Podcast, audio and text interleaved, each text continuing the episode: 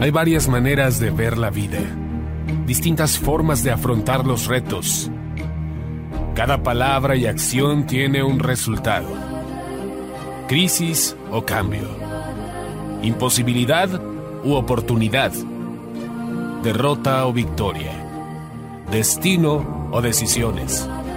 Culpabilidad o responsabilidad. Mentira o verdad. Víctima o vencedor. La diferencia se marca en los pensamientos, las ideas y las acciones. Esto es Mensajes de Victoria con Marco Tulio Carrascosa.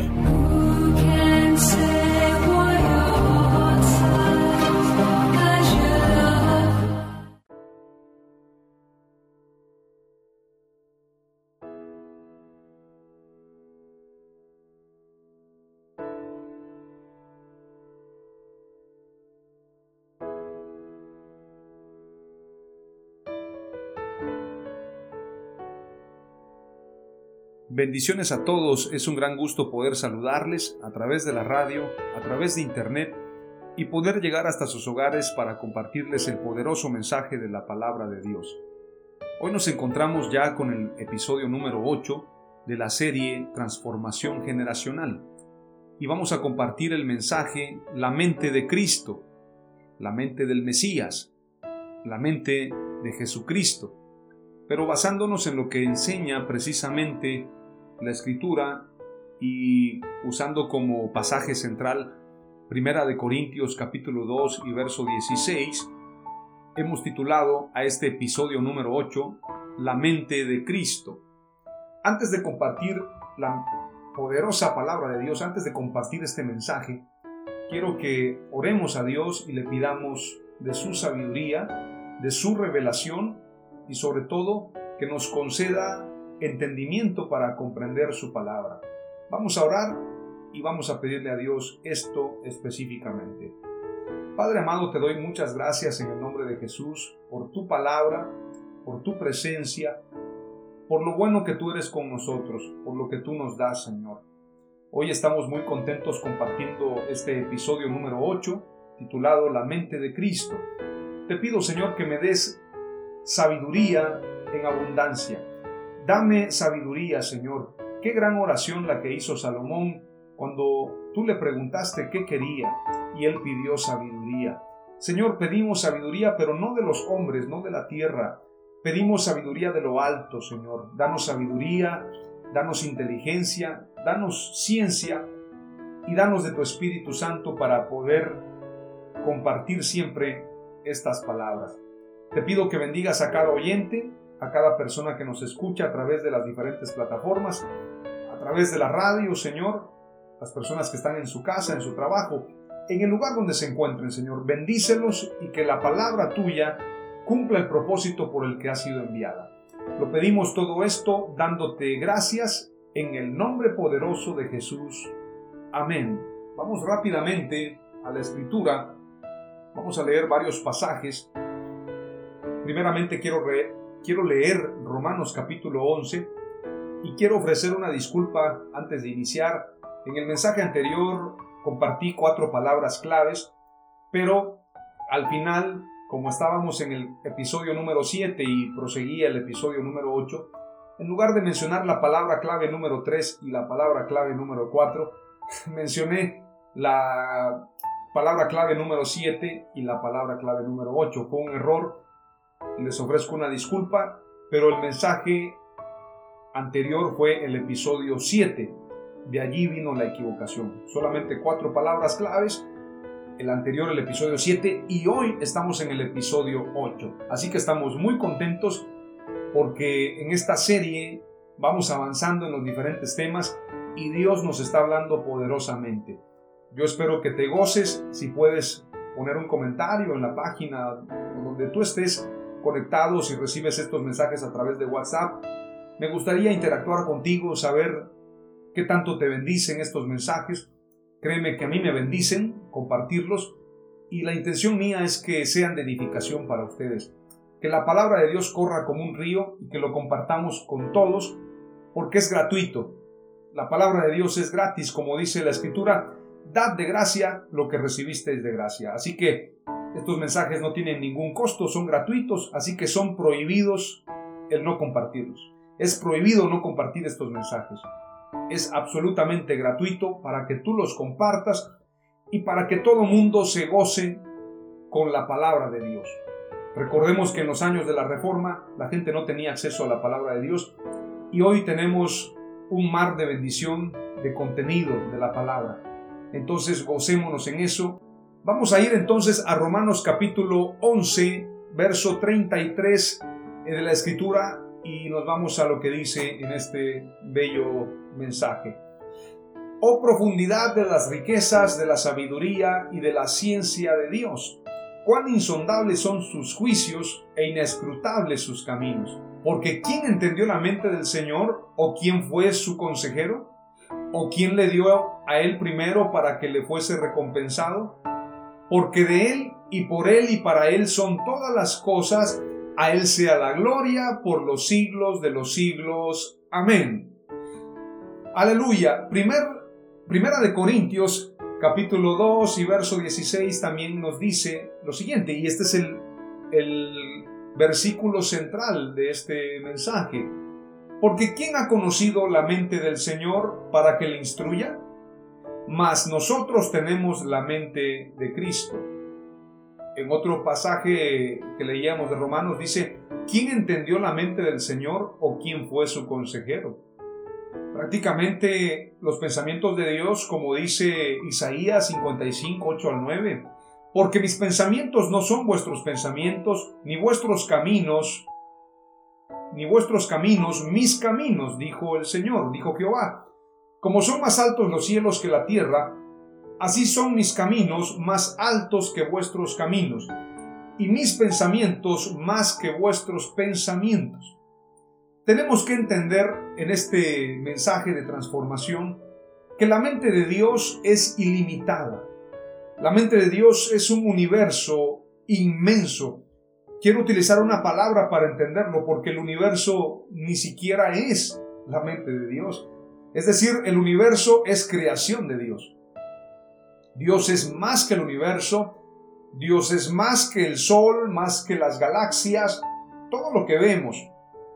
Y aún lo que no vemos, la escritura dice que Dios es el creador de todas las cosas y Jesucristo obviamente es el creador. Estamos hablando que Jesucristo es Dios en otro pasaje voy a, en otro episodio voy a compartirles la importancia de reconocer a Jesucristo como Dios.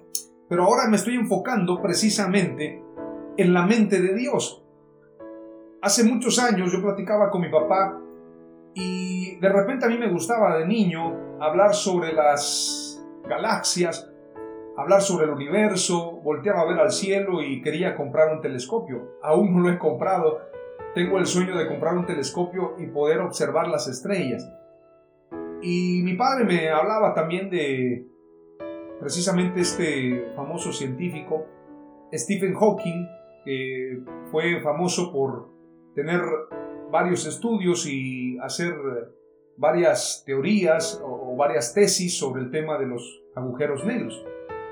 Y mi padre decía que muchas veces era de alguna manera eh, muy riesgoso, era muy arriesgado meternos a estas profundidades y honestamente lo creo.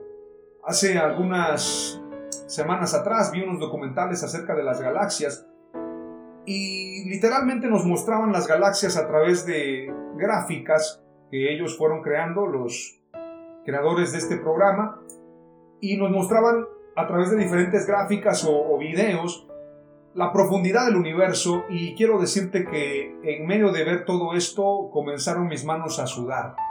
Eh, soy una persona muy apasionada. Eh, si yo voy a ver una película, las manos me sudan. Si eh, voy a una entrevista, las manos me sudan. Es algo que he tenido desde niño. Y no que tenga yo un pánico escénico como persona, porque he estado delante de multitudes. Pero algo que yo tengo es que soy muy apasionado. Entonces pensé, como estaba viendo todo esto por la noche, dije, no es un buen video para ver de noche, sobre todo si voy a descansar. No les recomiendo a las personas que son eh, de alguna manera apasionados ponerse a observar las galaxias o, este tipo de documentales en momentos de la noche, antes de dormir, porque puede que tenga inclusive una pesadilla.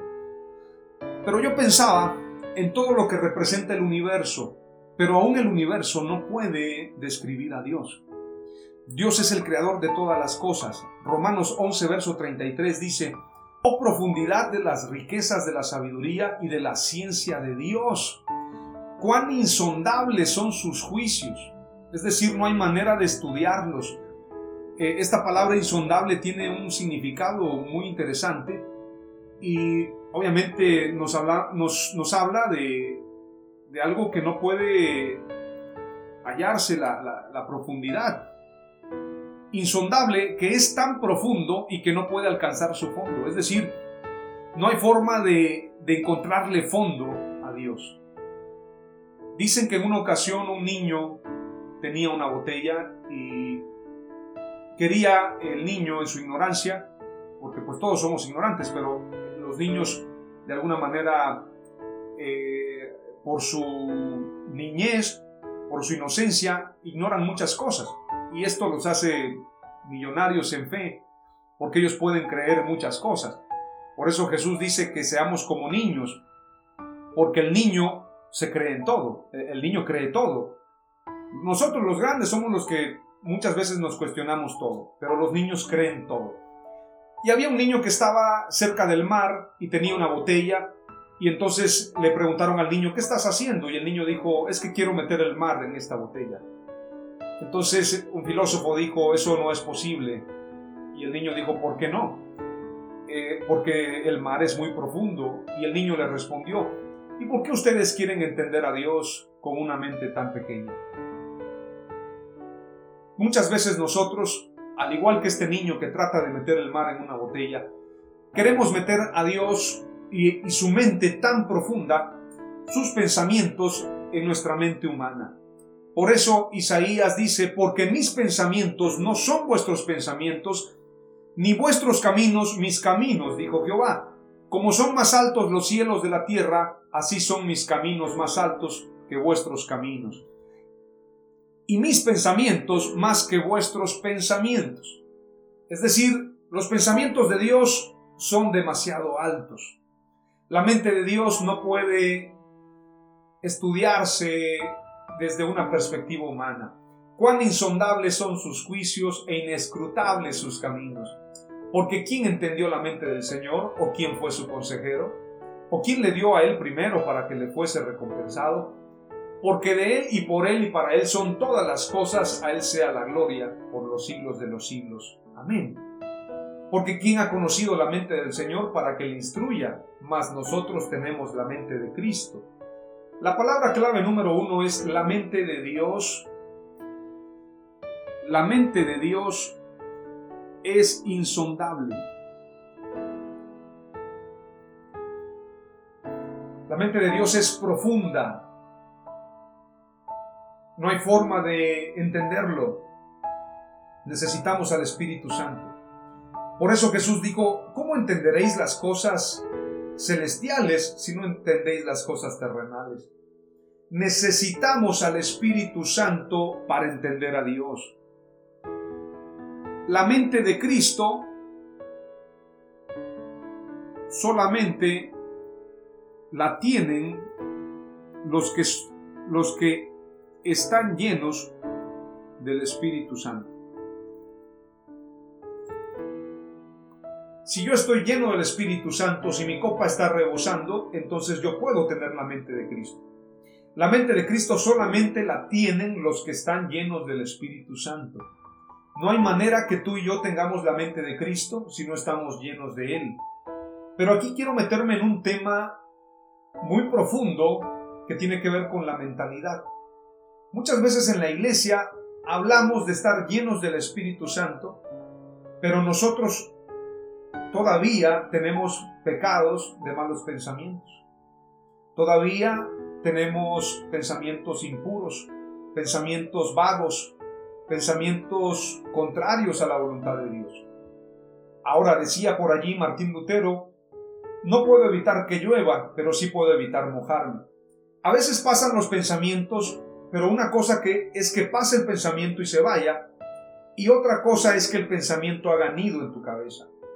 Cuando llegan malos pensamientos es necesario blindarnos con la mente de Cristo. Tenemos que renunciar en nuestra mente, desarraigar, arrancar todo pensamiento de destrucción. Creo que Dios quiere arrancarnos todo aquello que nos está consumiendo. A manera de garrapatas se han incrustado en nuestras vidas cosas que nos están extrayendo la sangre, que nos están extrayendo vida, que nos están extrayendo nuestra relación con Dios. Y Dios quiere que se arranquen esas garrapatas, esos, eh, eh, esos pensamientos impuros de nuestra cabeza y que podamos ser libres. Pero esta obra solamente la puede hacer el Espíritu Santo. Un alcohólico puede renunciar al, alcoholismo. Eh, pueden haber personas que se rehabiliten de, de muchas cosas de la violencia, de tener una vida llena de ira, hay neuróticos anónimos, hay alcohólicos anónimos, bueno, tantas cosas que hay el día de hoy para recibir terapias. Pero el campo de la mente solamente lo puede transformar Jesús. La palabra de Dios es viva y es eficaz y discierne todo pensamiento. Y todo pensamiento viene cautivo a la palabra de Dios. Por eso tú y yo tenemos que identificar cuando un pensamiento no es conforme a la palabra de Dios, no es de buen nombre. Como dice la escritura, en esto pensar, en todo lo honesto, en todo lo amable, en eso debemos pensar. Pero si nosotros estamos pensando en cosas contrarias a Dios, estamos en problemas. Dice Filipenses 4:8, por lo demás hermanos, todo lo que es verdadero, todo lo honesto, todo lo justo, todo lo puro, todo lo amable, todo lo que es de buen nombre, si hay virtud alguna, si algo digno de alabanza, en esto pensar. Si nuestra mente está llena de cuestiones contrarias a Dios, tenemos que buscar la manera de arrancar esos pensamientos. Y la mejor manera es confesarlos. Confesarlos en la oración. Obviamente no vayas a confesarte con un chismoso porque se va a enterar toda la congregación y, no vas a salir de, de un problema. La, escritura dice, buscad espirituales para que seas restaurado.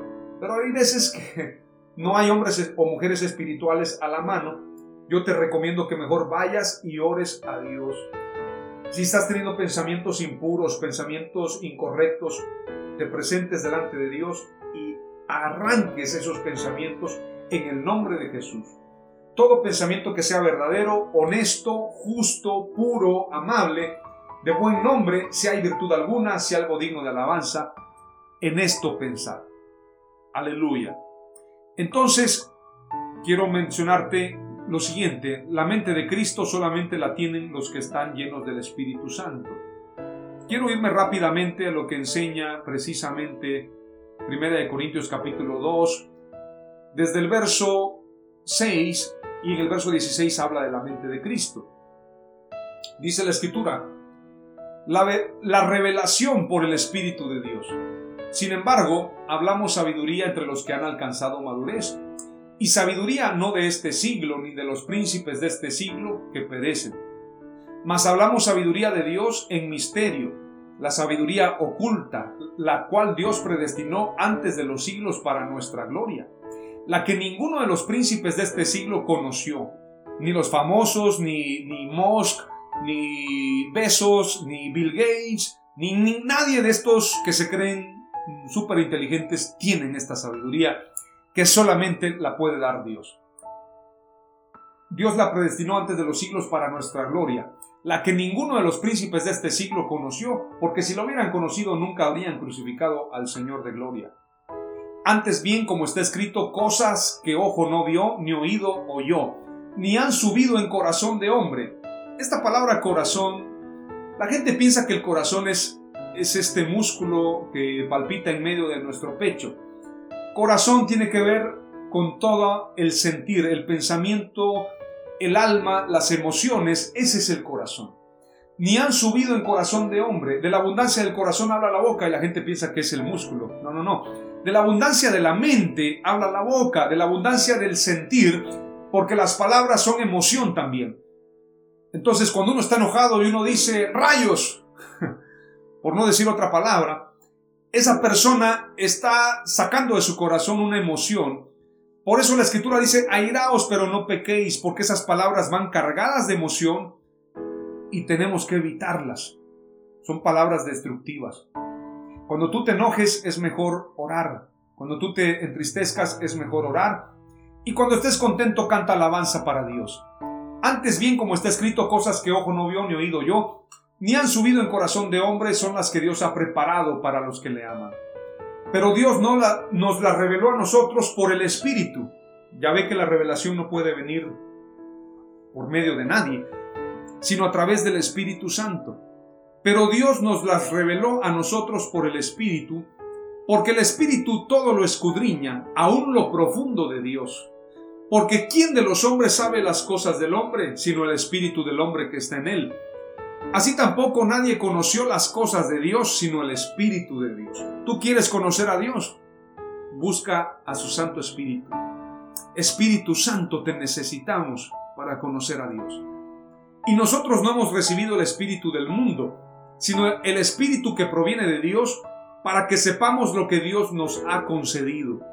¿Tú quieres saber las riquezas de la gloria de Dios? Tienes que estar lleno del Espíritu Santo. Lo cual también hablamos no con palabras enseñadas por sabiduría humana, sino con las que enseña el Espíritu acomodando lo espiritual a lo espiritual, pero el hombre natural no percibe las cosas que son del Espíritu de Dios, porque para él son locura y no las puede entender porque se han de discernir espiritualmente. En cambio, el espiritual juzga todas las cosas, pero él no es juzgado de nadie. Porque ¿quién conoció la mente del Señor? ¿Quién le, ¿quién le instruirá? Mas nosotros vemos la mente de Cristo. Palabra clave número 3. El corazón de Dios. El corazón de Dios es entendido a través del Espíritu Santo. El corazón de Dios es entendido a través del Espíritu Santo. No lo podemos entender si no es a través de su Santo Espíritu. Y el corazón de Dios nos muestra su gran amor. Y el Espíritu Santo nos muestra esa riqueza de Dios. Por eso el apóstol Pablo nos dice en una de sus cartas, para que ustedes conozcan la profundidad, la anchura de su amor. Porque no podemos entender su gran amor si no es a través del Espíritu Santo, quien conoce el corazón de Dios. Ahora es importante mencionar lo que dice la Escritura en Jeremías capítulo 3, capítulo 3 y verso 15 al 17. Y os daré pastores según mi corazón que os apacienten con ciencia y con inteligencia. Y acontecerá que cuando os multipliquéis y crezcáis en la tierra en esos días, dice Jehová, no se dirá más arca del pacto de Jehová, ni vendrá el pensamiento, ni se acordarán de ella, ni le echarán de menos, ni se hará otra.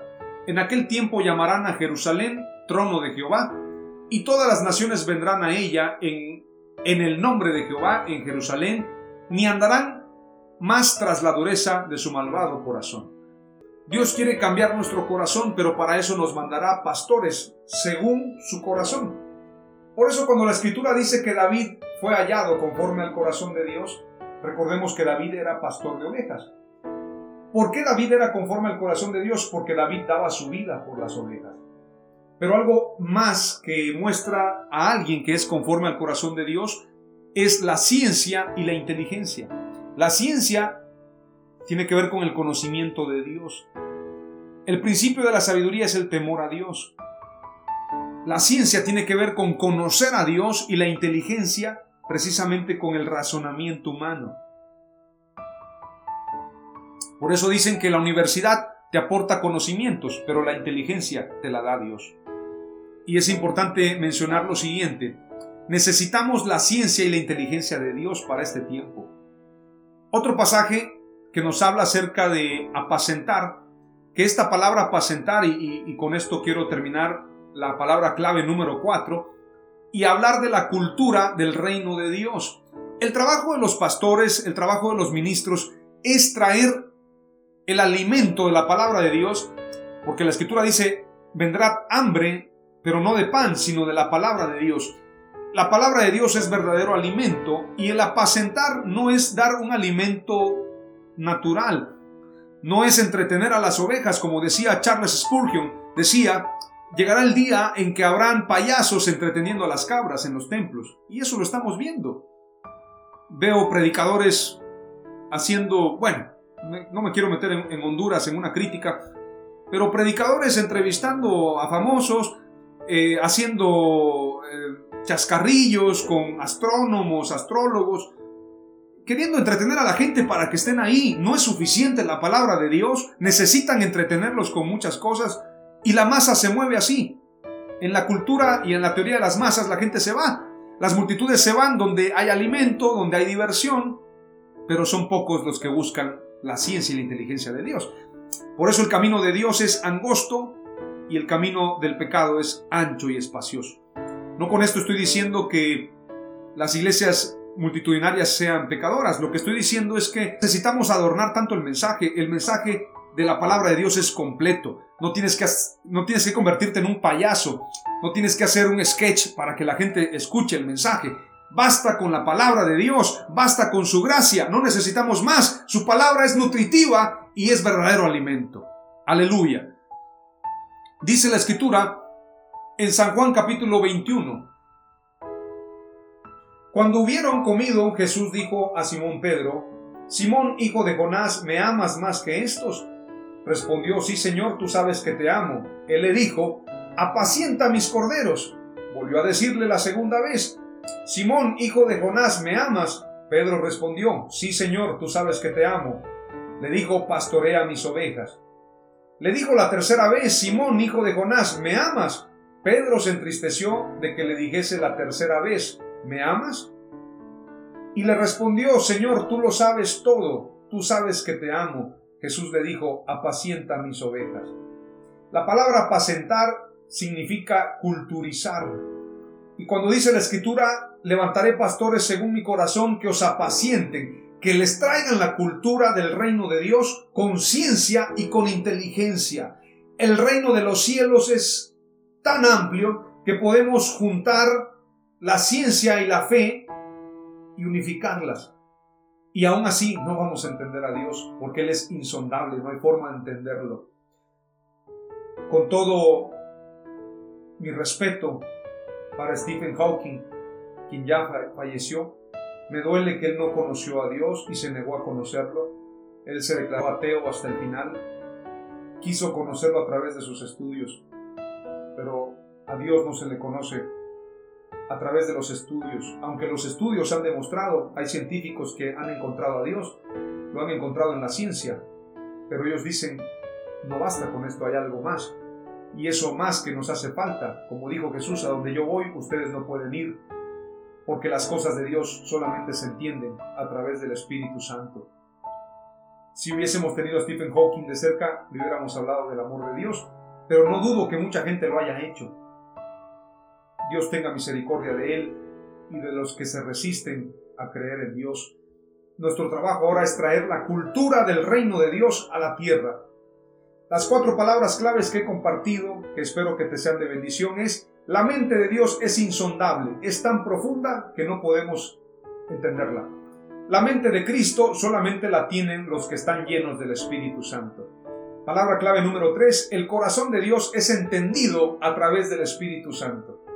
De otra manera es imposible. Y palabra clave número cuatro, debemos esforzarnos por traer a la tierra la cultura del reino de Dios. Debemos esforzarnos por traer a la tierra la cultura del reino de Dios. Oramos. Padre amado, te doy gracias en el nombre de Jesús por este bello mensaje. Deseo con todo mi corazón que sea de bendición. Te pedimos, Espíritu Santo, que nos ayudes a ser mejores. Danos sabiduría, danos inteligencia, danos ciencia. Te amamos, Señor Jesús, y queremos conocerte. Aleluya. En el nombre de Jesús, que todo sea para gloria y honra de tu nombre, por los siglos de los siglos. Amén